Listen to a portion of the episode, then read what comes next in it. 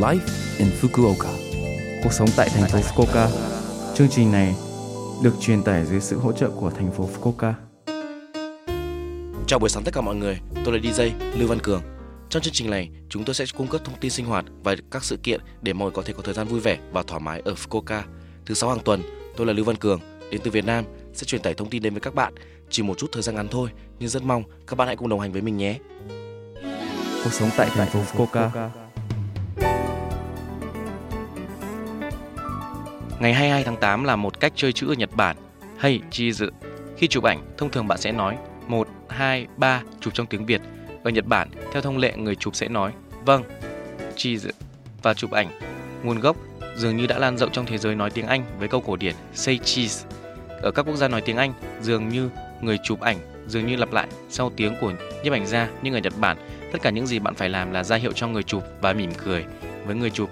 Ở Nhật Bản, ngoài câu hey cheese còn có tiếng hét khi người chụp ảnh hỏi còn một cộng một thì sao? Nếu bạn được yêu cầu trở thành một người chụp ảnh hoặc chụp ảnh với người Nhật, hãy thử điều này nhé. Cuộc sống tại thành phố Fukuoka Bạn có biết vụ tai nạn lái xe say rượu xảy ra ở thành phố Fukuoka vào ngày 25 tháng 8 năm 2006 không?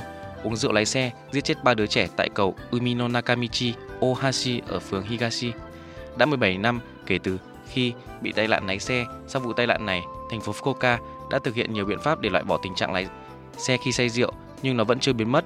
Năm 2022 có 28 vụ tai nạn do lái xe khi say rượu. Say rượu lái xe là một tội ác.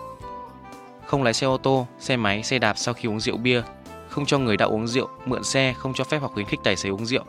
Ngoài ra, không nên lên xe khi biết tài xế đã uống rượu. Nếu bạn uống rượu và lái xe, bạn sẽ tăng nguy cơ bị tai nạn giao thông. Ví dụ, sự chú ý và phán đoán cần thiết để lái xe an toàn sẽ giảm. Quá tốc độ và chậm nhận thức về nguy hiểm, việc nhấn bàn đạp phanh mất nhiều thời gian hơn.